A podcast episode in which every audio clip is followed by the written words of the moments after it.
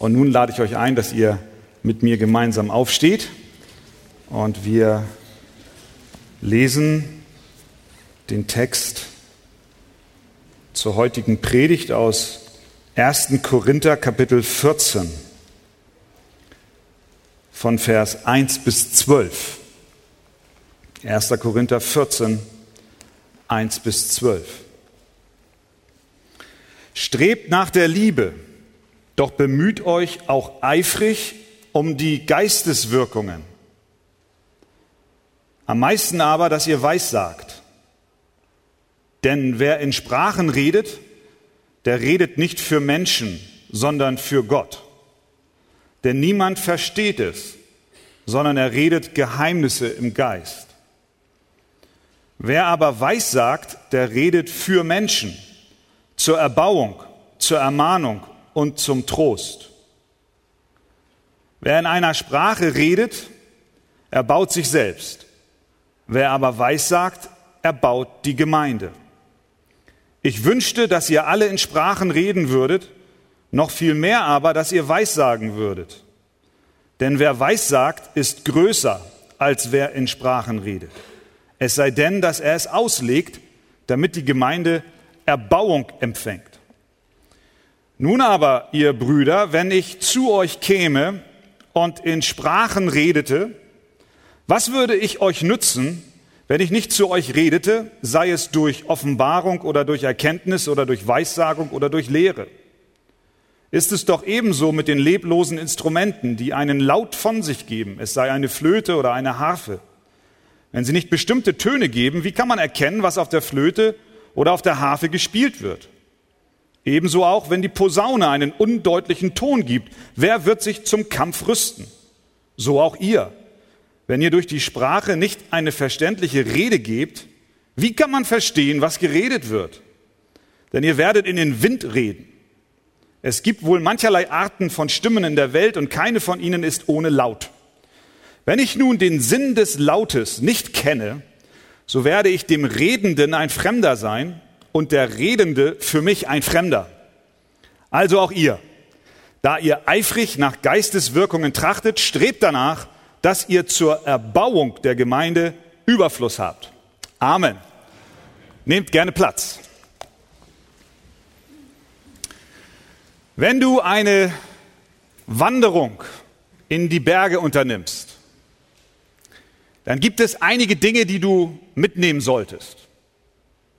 Es wäre nicht verkehrt, wenn du an etwas zu essen denkst und auch Trinken mitnimmst. Du solltest festes Schuhwerk haben und vielleicht auch Sonnencreme, wenn die Sonne denn auch scheinen möge. Es gibt aber etwas, auf das du am besten nicht verzichten solltest, wenn du wandern gehst. Wir waren im Urlaub ich habe es letzten Sonntag schon kurz erwähnt, in den Bergen. Jetzt komme ich wieder mit den Bergen. Und wir wollten als Familie von der Mittelstation eines Gletschers oder Berges zur Bergstation wandern. Was heißt wir wollten? Ich wollte, dass die Familie wandert. Und es waren 500 Höhenmeter zu überwinden. Das ist eine Menge. Das ist eine Menge. Nahezu 3000 Meter Höhe. Das ist für so ein Flachland-Tiroler schon eine ganz schöne Anstrengung. Meine größte Sorge war die Kinder. Ich habe gedacht, naja, die werden als erstes einknicken, vier Jahre alt, die jüngste, wer weiß, ich werde sie wahrscheinlich am Ende tragenderweise den Berg hochschleppen. Aber so war es nicht.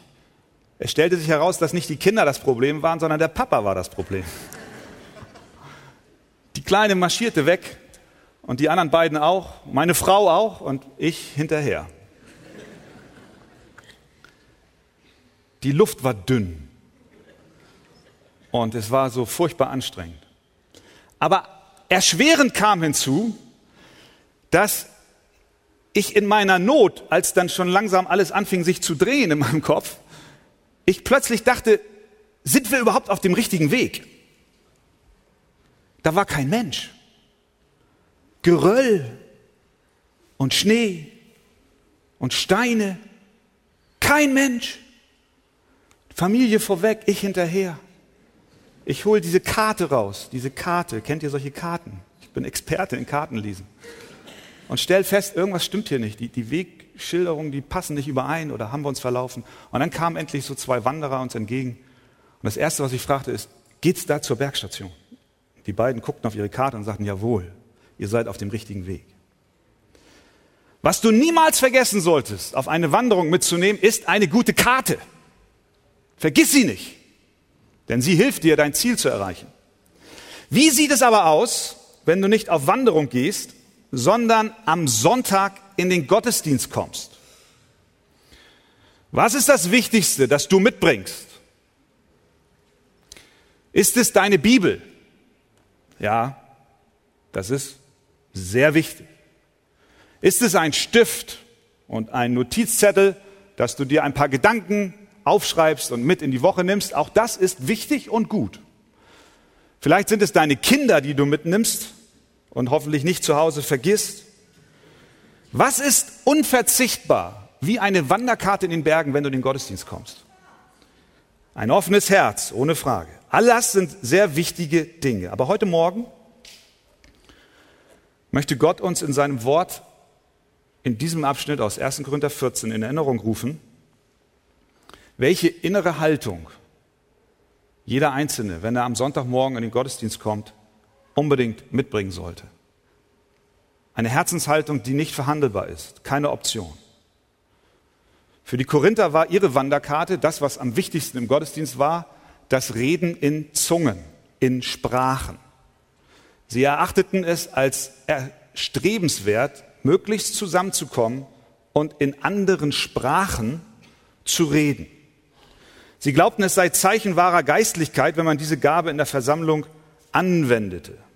Das hat zu erheblichen Spannungen geführt.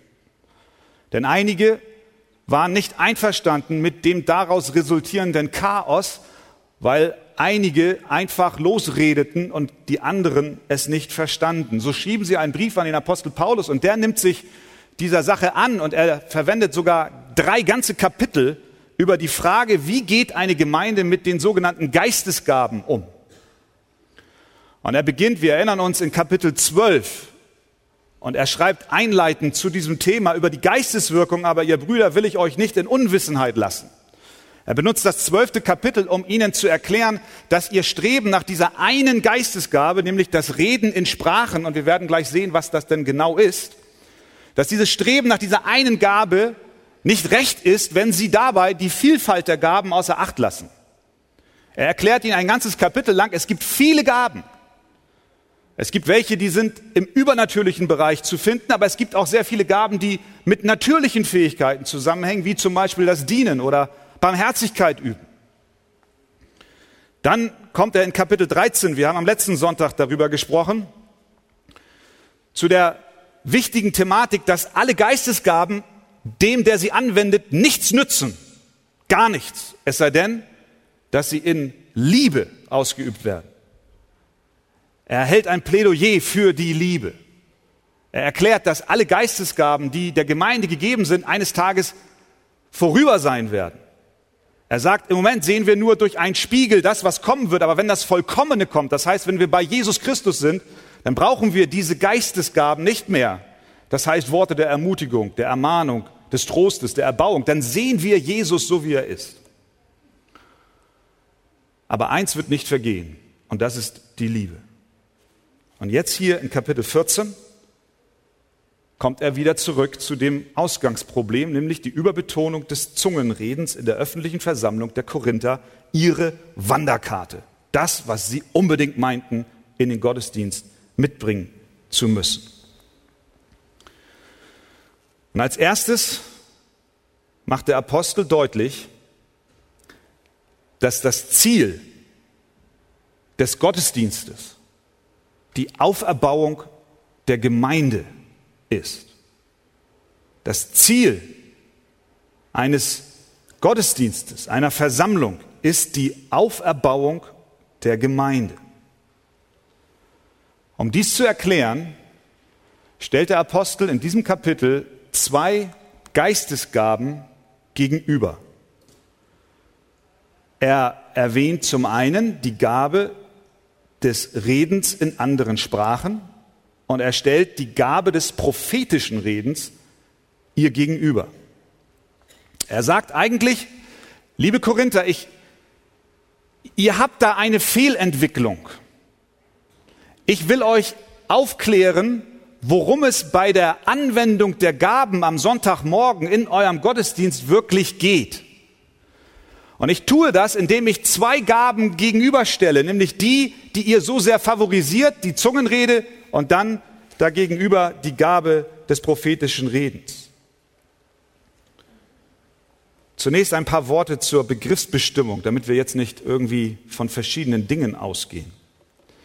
Beides, das Sprachenreden und das prophetische Reden sind Gnadengaben, sind Geschenke, sind Gaben, die der Heilige Geist den Gläubigen gibt. Die sollen diese Gaben einsetzen zum Dienst für die Gemeinde, zur Auferbauung der Gläubigen. Das griechische Wort für die Gabe des Sprachenredens heißt Glossa, das ist die Zunge. Man kann es auch mit Sprache übersetzen. Was das ausdrückt, heißt, dass das Zungenreden oder das Reden in anderen Sprachen nicht ein ekstatisches Erlebnis ist, sondern es ist kontrolliert. Es ist schlichtweg das Reden in einer Sprache. Der Apostel gibt uns hier in den ersten fünf Versen wichtige Hinweise. Und ich glaube, es ist gut, dass wir uns einen Augenblick damit auseinandersetzen, weil das ist der Text an diesem Morgen für, für uns als Archegemeinde. Er gibt uns hier wenigstens drei Merkmale des Sprachenredens. Erstens, das Reden in Sprachen ist Sprechen zu Gott. Er sagt, schaut rein in Vers 2, denn wer in Sprachen redet, der redet nicht für Menschen, sondern für Gott.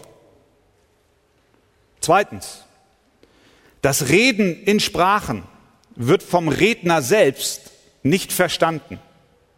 Vers 2. Denn niemand versteht es, sondern er redet Geheimnisse im Geist. Es ist nicht eine Sprache, die du erlernst. Du besuchst einen Kursus und hast Grammatik und gehst nach Hause und nimmst Vokabeln mit und dann kommst du in dein Kämmerlein und betest in dieser selbst erlernten Sprache. Nein, du verstehst die Sprache nicht, sondern du redest Geheimnisse im Geist. Drittens, das Reden in Sprachen erbaut den Redner. Vers 4. Wer in einer Sprache redet, erbaut sich selbst. Im Gegensatz dazu die Prophetie. Prophetisches Reden ist nicht Reden zu Gott, sondern prophetisches Reden ist Reden zum Menschen. Vers 3. Wer aber weissagt oder prophetisch redet, der redet für Menschen zur Erbauung, zur Ermahnung und zum Trost. Zweitens, prophetisches Reden ist verständlich im Gegensatz zu dem Sprachenreden. Wer aber weissagt, noch einmal, der redet für Menschen zur Erbauung, zur Ermahnung und zum Trost. Das heißt, sie verstehen's. Sonst würde es sie nicht erbauen. Drittens, prophetisches Reden ist nicht nur verständlich, sondern hat zum Ziel, die Gemeinde zu erbauen. Ebenfalls Vers 3. Das sind die Unterschiede. Das heißt, der Apostel Paulus erklärt den Korinthern, wisst ihr, wenn ihr zusammenkommt und in diesen Sprachen redet, dann nützt das nicht viel. Weil das Wesentliche, warum wir als Gemeinde zusammenkommen, ist, dass wir einander aufbauen im Glauben. Wir können aber einander nicht aufbauen, wenn wir in, in Sprachen reden, die der andere nicht versteht. Dass es ihm darum geht, dass die Gemeinde erbaut wird, wird deutlich aus dem gesamten Kapitel. In Vers 3 sagt er, es soll zur Erbauung geschehen. In Vers 4, in Vers 5, in Vers 12, in Vers 17. Immer wieder betont er, dass das Reden, dass die gottesdienstliche Versammlung dazu da ist, dass die Gemeinde erbaut wird. Und folglich, wenn also die Korinther zusammenkommen und in anderen Sprachen reden, die sie selbst nicht verstehen und keiner da ist, der es auslegt, dient das nicht dem großen Ziel, was Gott vorhat, wenn am Sonntagmorgen sein Volk sich versammelt, um ihn anzubeten. Es kann nicht erbaut werden. Was heißt das, wenn wir diesem Gedanken nachgehen, für dich persönlich? Was ist das Wichtigste, das du am Sonntagmorgen mit in die Gemeinde bringen solltest?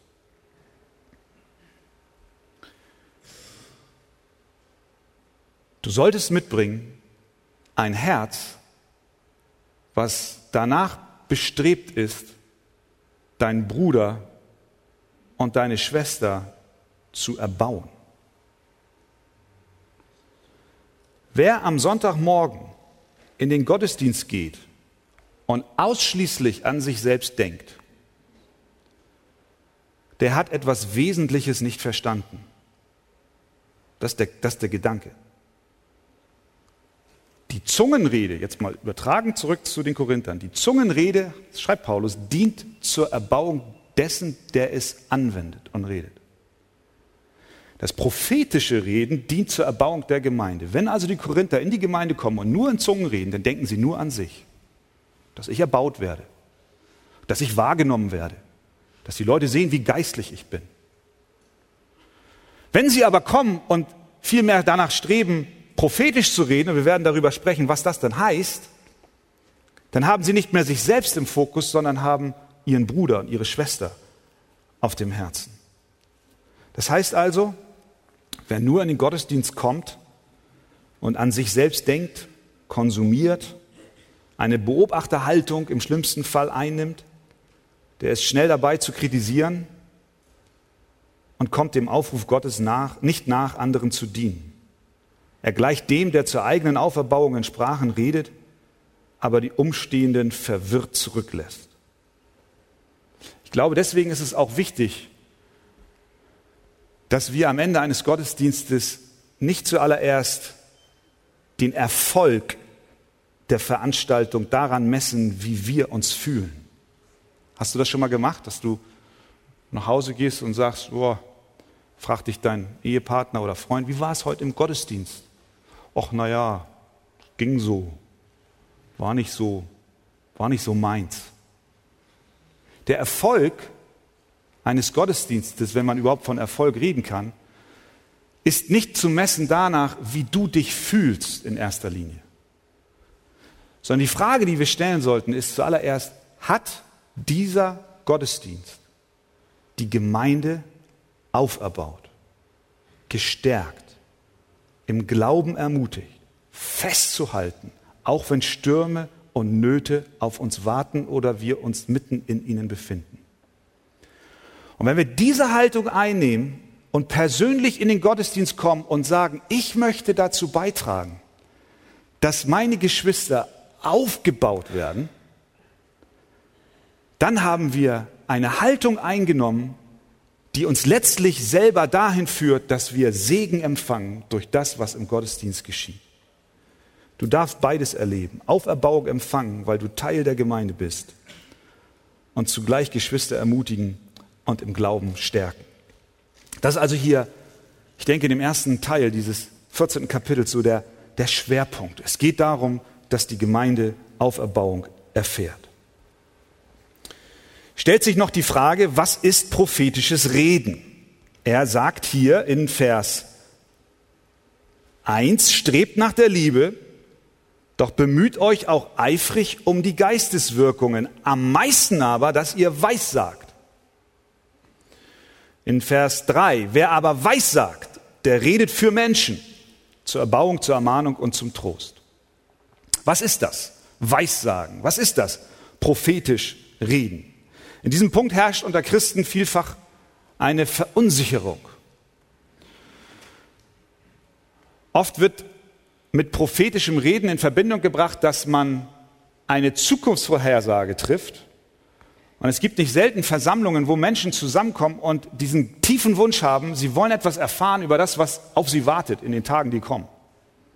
Es ist nicht viel anders, als wenn manch einer so die Zeitung aufschlägt und das Horoskop liest, er, er möchte wissen, was erwartet mich. Die Bibel unterscheidet zwischen dem Prophetenamt des Alten Testamentes und dem im Neuen Testament. Im Alten Testament hatten die Propheten eine große Verantwortung. Sie sprachen und sie schrieben Worte, die absolute göttliche Autorität hatten. Deswegen konnten sie sagen, so spricht der Herr. Die Worte, die dann folgten, waren tatsächlich Worte Gottes. Es waren unfehlbare Worte Gottes. Wer ihren Worten nicht glaubte, der glaubte Gott nicht. Sie waren ein Sprachrohr des Höchsten. Und wir haben sie aufgezeichnet in dem vollkommenen Wort, was Gott uns hinterlassen hat, nämlich die Bibel. Mose war so ein Prophet, Samuel, Jesaja, Daniel, wir kennen diese Propheten im Alten Testament. Es war also ein Mensch, der durch den Heiligen Geist fehlerfrei die Aussprüche Gottes wiedergab. Und wer vortäuschte, ein Prophet zu sein, ein falscher Prophet, der musste sogar sterben. 5. Mose 18, Vers 29. Im Neuen Testament gab es auch Menschen, die die Worte Gottes sprachen und auch schrieben. Auch diese Worte waren absolut identisch mit den Worten Gottes. Im Neuen Testament nennt die Bibel diese Menschen allerdings nicht Propheten, sondern er nennt sie, sie nennt sie Apostel. Gott hat Apostel berufen. Und so wissen wir von den Aposteln, die die Briefe geschrieben haben und die Unterweisungen geschrieben haben, die Offenbarung geschrieben haben. Sie haben von Gott Worte empfangen und sind ein Sprachrohr des Allmächtigen geworden. Das heißt, die Autorität, die Botschaft des Neuen Testamentes zu verfassen, besaßen also die Apostel des Herrn Jesus Christus. Aber was meint denn dann der Apostel Paulus, wenn er in diesem Text schreibt, wir sollen uns danach ausstrecken, prophetisch zu reden oder zur Weissagung hin ausstrecken?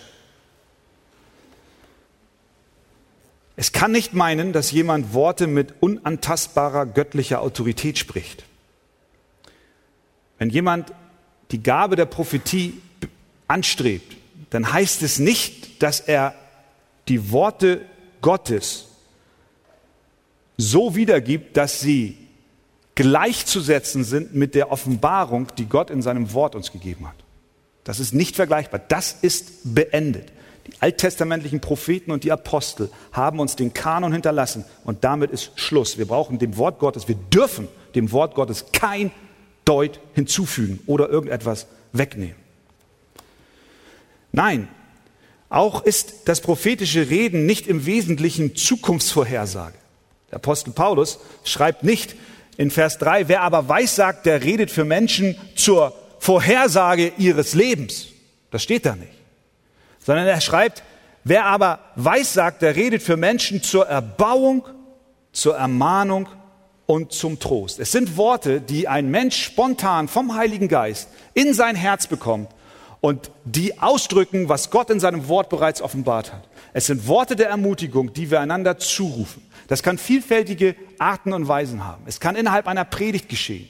Es kann geschehen, wenn eine Predigt gehalten wird, dass Gott ein prophetisches Wort in dein Herz sendet dass Gott durch die Predigt einen Gedanken in dein Herz hineinpflanzt, was von ihm gewirkt, spontan vom Sprecher vorne gesagt wird und du Erbauung, Ermutigung und Tröstung erfährst. Es kann sein, wenn der Chor hier vorne singt und er singt ein Lied zur Ehre Gottes, dass dort Zeilen im Text sind, die dich in deine Situation genau hineintreffen und du sagst, Gott, ich danke dir für eine Antwort. Ich bin heute Morgen in diesem Gottesdienst erbaut, ermutigt und gestärkt worden. Es ist also nicht das Suchen nach Reden, was unsere Zukunft betrifft. Bezüglich unserer Zukunft sollten wir nicht spekulieren, sondern wir sollten lernen, Gott zu vertrauen. Jakobus sagt, ihr wisst nicht, was morgen sein wird. Das ist die Realität. Stattdessen sollt ihr sagen, wenn der Herr will und wir leben, wollen wir dies oder das tun. Die Bibel sagt nicht, finde deine Zukunft heraus, sondern sie fordert uns auf, befiehl dem Herrn deine Wege und hoffe auf ihn. Er wird es wohl machen. Das prophetische Reden, auch in der Gemeinde Arche, findet statt und dient zur Erbauung, zur Ermahnung und zum Trost. Vers 12. Also auch ihr, da ihr eifrig nach Geisteswirkungen trachtet, Strebt danach, dass ihr zur Erbauung der Gemeinde Überfluss habt. Ist dies dein Ziel? Kommst du in den Gottesdienst, um die Gemeinde zu erbauen? Wir kommen nicht, um Spaß zu haben, sondern wir kommen, um mit Menschen gemeinsam unseren lebendigen Gott anzubeten und das zu lieben, was er so sehr liebt. Und das ist seine Gemeinde. Amen. Amen. Wir lesen gemeinsam jetzt 1. Korinther Kapitel 14 von Vers 12 bis 25. Also auch ihr, da ihr eifrig nach Geisteswirkungen trachtet, strebt danach, dass ihr zur Erbauung der Gemeinde Überfluss habt. Darum, wer in einer Sprache redet, der bete, dass er es auch auslegen kann. Denn wenn ich in einer Sprache bete, so betet zwar mein Geist, aber mein Verstand ist ohne Frucht. Wie soll es nun sein?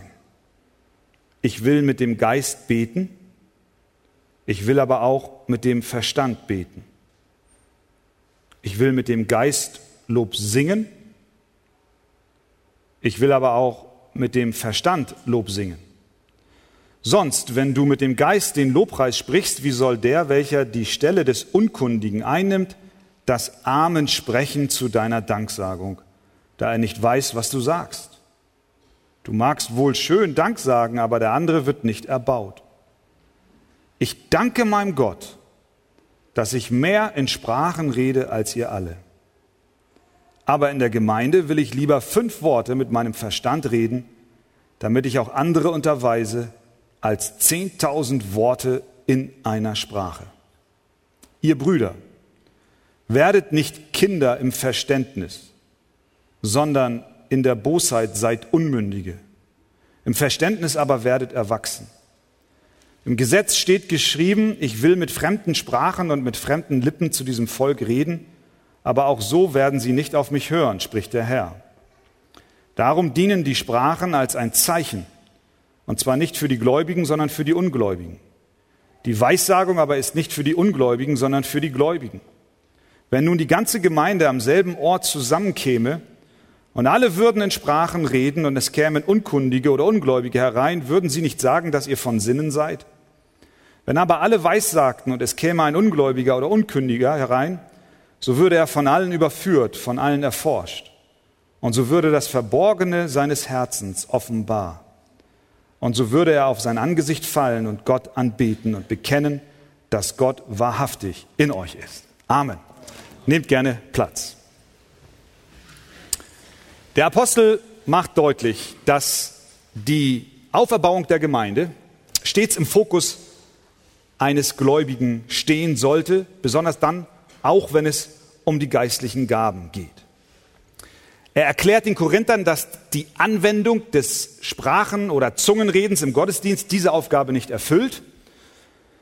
Aber damit wendet er sich nicht grundsätzlich gegen das Reden in Zungen. Im Gegenteil, er fordert sie auf, diese Gabe zu erlangen und Gott zu bitten, sie zu schenken. Die Verse 13 bis 19 geben uns deutliche Hinweise über die Gabe des Sprachenredens.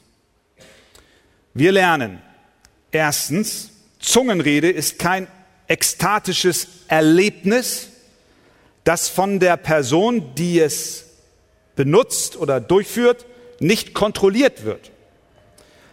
Paulus wird nicht von einer Kraft übermannt, die er nicht beherrschen kann. Das ist nicht der Fall. Ganz deutlich. Vers 15.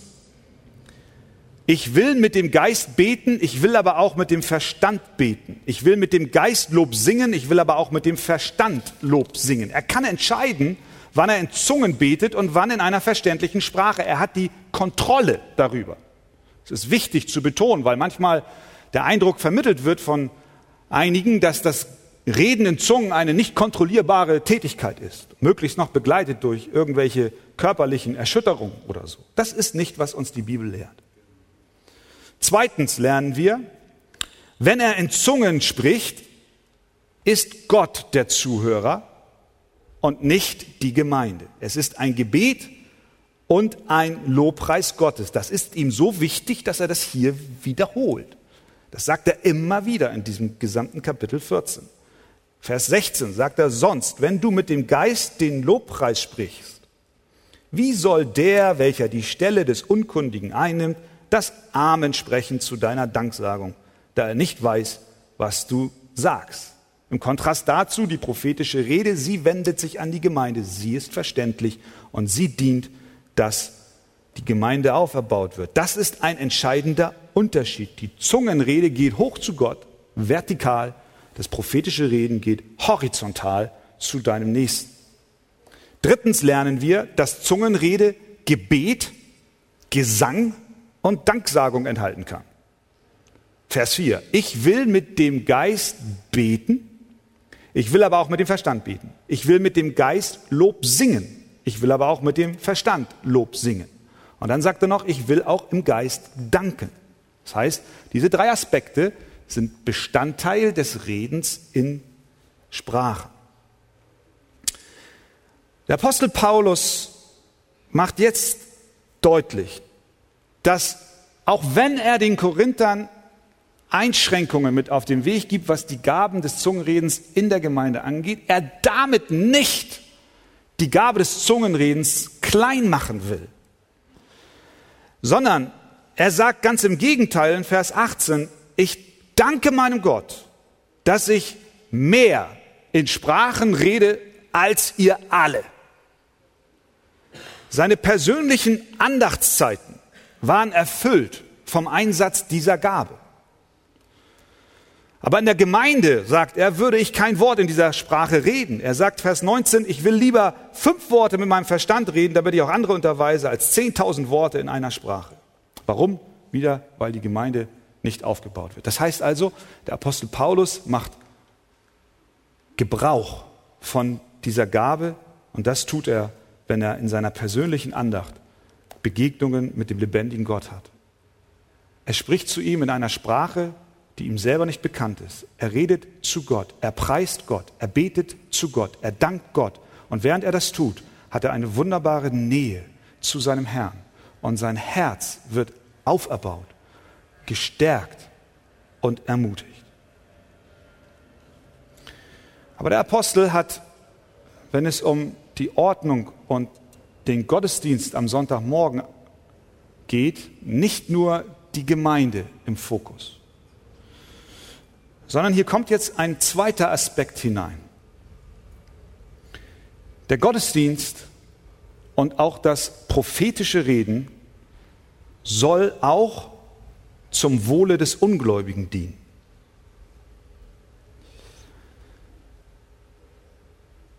In Vers 22 kommt plötzlich ein Gedanke rein und man sagt, was soll das jetzt hier? Er schreibt, darum dienen die Sprachen als ein Zeichen. Und zwar nicht für die Gläubigen, sondern für die Ungläubigen.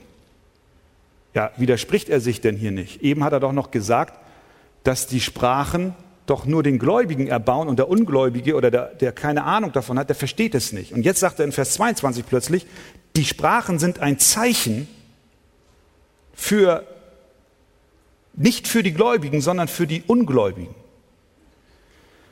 Um diesen Gedanken deutlich zu machen, geht er zurück zum Alten Testament. In Vers 21 zitiert er einen Text aus Jesaja 28. Da steht folgendes: Im Gesetz steht geschrieben, ich will mit fremden Sprachen und mit fremden Lippen zu diesem Volk reden, aber auch so werden sie nicht auf mich hören, spricht der Herr.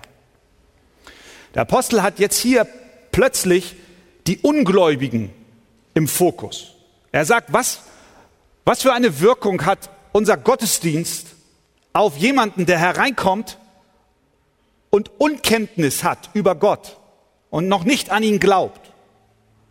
Für diesen Menschen, wenn ihr denn in Zungen redet, ist die Zungenrede ein Zeichen. Was für ein Zeichen? Ich erkläre es euch, sagt er. Ich gehe zurück mit euch zu Jesaja 28. Dort steht dieser Text. Ich will mit fremden Sprachen und mit fremden Lippen zu diesem Volk reden, aber auch so werden sie nicht auf mich hören, spricht der Herr. In Jesaja 28 hat Gott durch den Propheten Jesaja zu dem Volk Israel gesprochen und hat gesagt, weil ihr ungehorsam seid und das über eine lange Zeit, werde ich euch richten. Und das Gericht wird aussehen wie folgt. Ich werde die Assyrer vom Norden kommen lassen und sie werden in euer Land einfallen.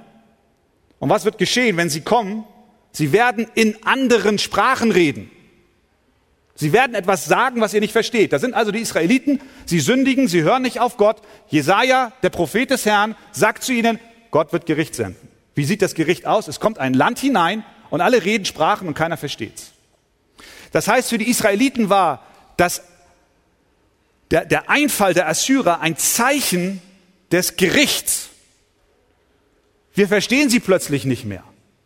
Und für die Assyrer war es ein Zeichen, dass das Volk Gottes sich von Gott abgewandt hat. Wir kommen hinein und wir reden in einer Sprache, die das Volk nicht versteht. Der Zorn Gottes liegt auf diesem Volk. Jetzt sagt der Apostel, wenn ihr in Zungen redet, in eurer Versammlung, dann ist das ein Zeichen für die Ungläubigen. Nicht, dass sie das verstehen, sondern es ist das Zeichen, was auch die Assyrer verstanden haben, als sie nach Israel eingekehrt sind, eingefallen sind. Das Zeichen ist, auf dieser Versammlung liegt der Zorn Gottes. Deswegen, ihr lieben Korinther, hört doch bitte auf, in wirren Sprachen zu reden. Was das zur Folge hat, ist, dass die, die reinkommen, denken, hier ist Gott nicht. Hier kann Gott nicht sein. Es ist ein, ein Zeichen des Gerichtes, so wie damals die Assyrer festgestellt haben, dass Gott sein Volk straft, weil sie ungehorsam sind. Und deswegen kommen plötzlich Sprachen in das Land was die Israeliten nicht verstehen. Das heißt mit anderen Worten, wenn wir am Sonntagmorgen in den Gottesdienst kommen, dann sollen wir natürlich zuallererst unsere Geschwister auf dem Herzen haben. Und wir sollen uns beteiligen daran, dass wir sie erbauen im Glauben. Aber wir sollen nicht vergessen, auch an die zu denken, die zum allerersten Mal in einen Gottesdienst hereinkommen die hereinkommen und beobachten. Die schauen euch an, die schauen mich an und sagen, was redet der da eigentlich? Ich hoffe, dass das heute anders ist. Was, was geht hier vor? Und wenn sie in Sprachen reden, dann ist es ein Zeichen, dass Gott nicht da ist. Das heißt, der Gedanke in diesem Text ist, dass wenn wir uns versammeln als Gläubige der Arche, wir sehr gerne denen, die hineinkommen, deutlich vermitteln wollen, dass die Heilige Schrift eine Botschaft hat. Auch wenn das in diesem Kontext dieser Predigt bisher noch nicht so deutlich rübergekommen ist. Aber das ist das Herz des Apostels.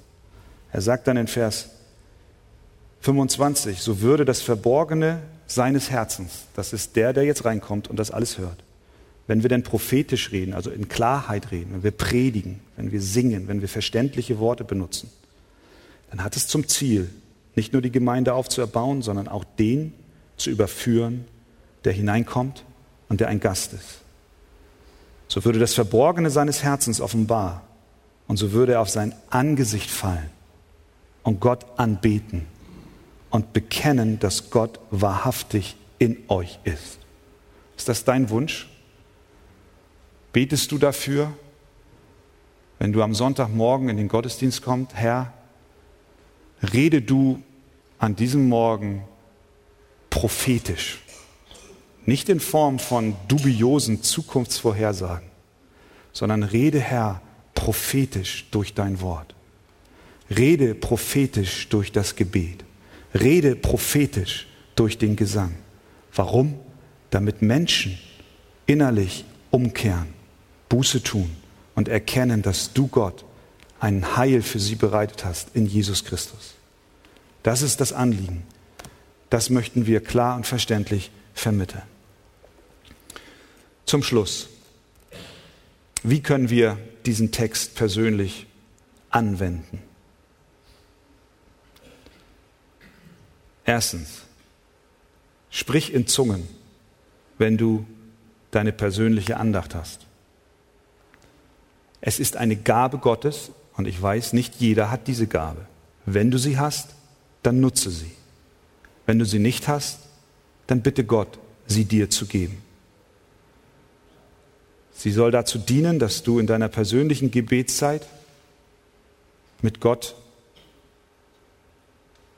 eine Begegnung erlebst, die dich tief in seine Nähe bringt. Sie gehört nicht in die öffentliche Versammlung, sondern sie soll in deinem Kämmerlein ausgeführt werden. Zweitens, strecke dich nach der Gabe der Prophetie aus, des prophetischen Redens. Es ist eine wunderbare Gabe. Es ist eine Gabe, die Gott gibt, bei der er dir Worte in dein Herz legt, was in Situationen von Geschwistern oder von Menschen hineinspricht. Und du weißt gar nicht, wie es überhaupt dazu kam, dass du genau die richtigen Worte zur richtigen Zeit am richtigen Platz gesagt hast.